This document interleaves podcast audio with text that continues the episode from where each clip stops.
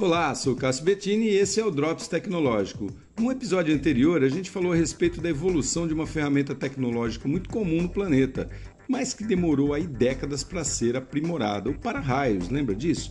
Que a partir de agora, o que tudo indica, será feito de raio laser para bloquear as descargas elétricas naturais. Mas uma outra ferramenta também estagnada no tempo, que somente agora ganhou um upgrade, são as hélices de aviões e barcos cientistas do MIT desenvolveram um novo formato dessa ferramenta de propulsão que, além de ser mais eficiente que as hélices tradicionais, são muito, mas muito menos barulhentas e de quebra mais econômicas. Olha só.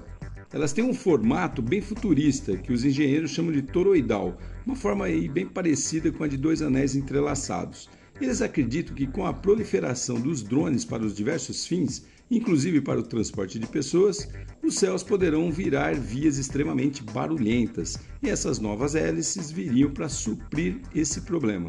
Lembra do Jetson com aqueles carrinhos voadores bem silenciosos? Pois é, parece que esse é o futuro, pois os estudos desses caras só estão no começo. Para navegação marítima, elas já existem e estão à venda. Para aviação, ainda em estudo. Bacana, né? Sou Cássio Bettini compartilhando temas sobre tecnologia, inovação e comportamento. Até o próximo.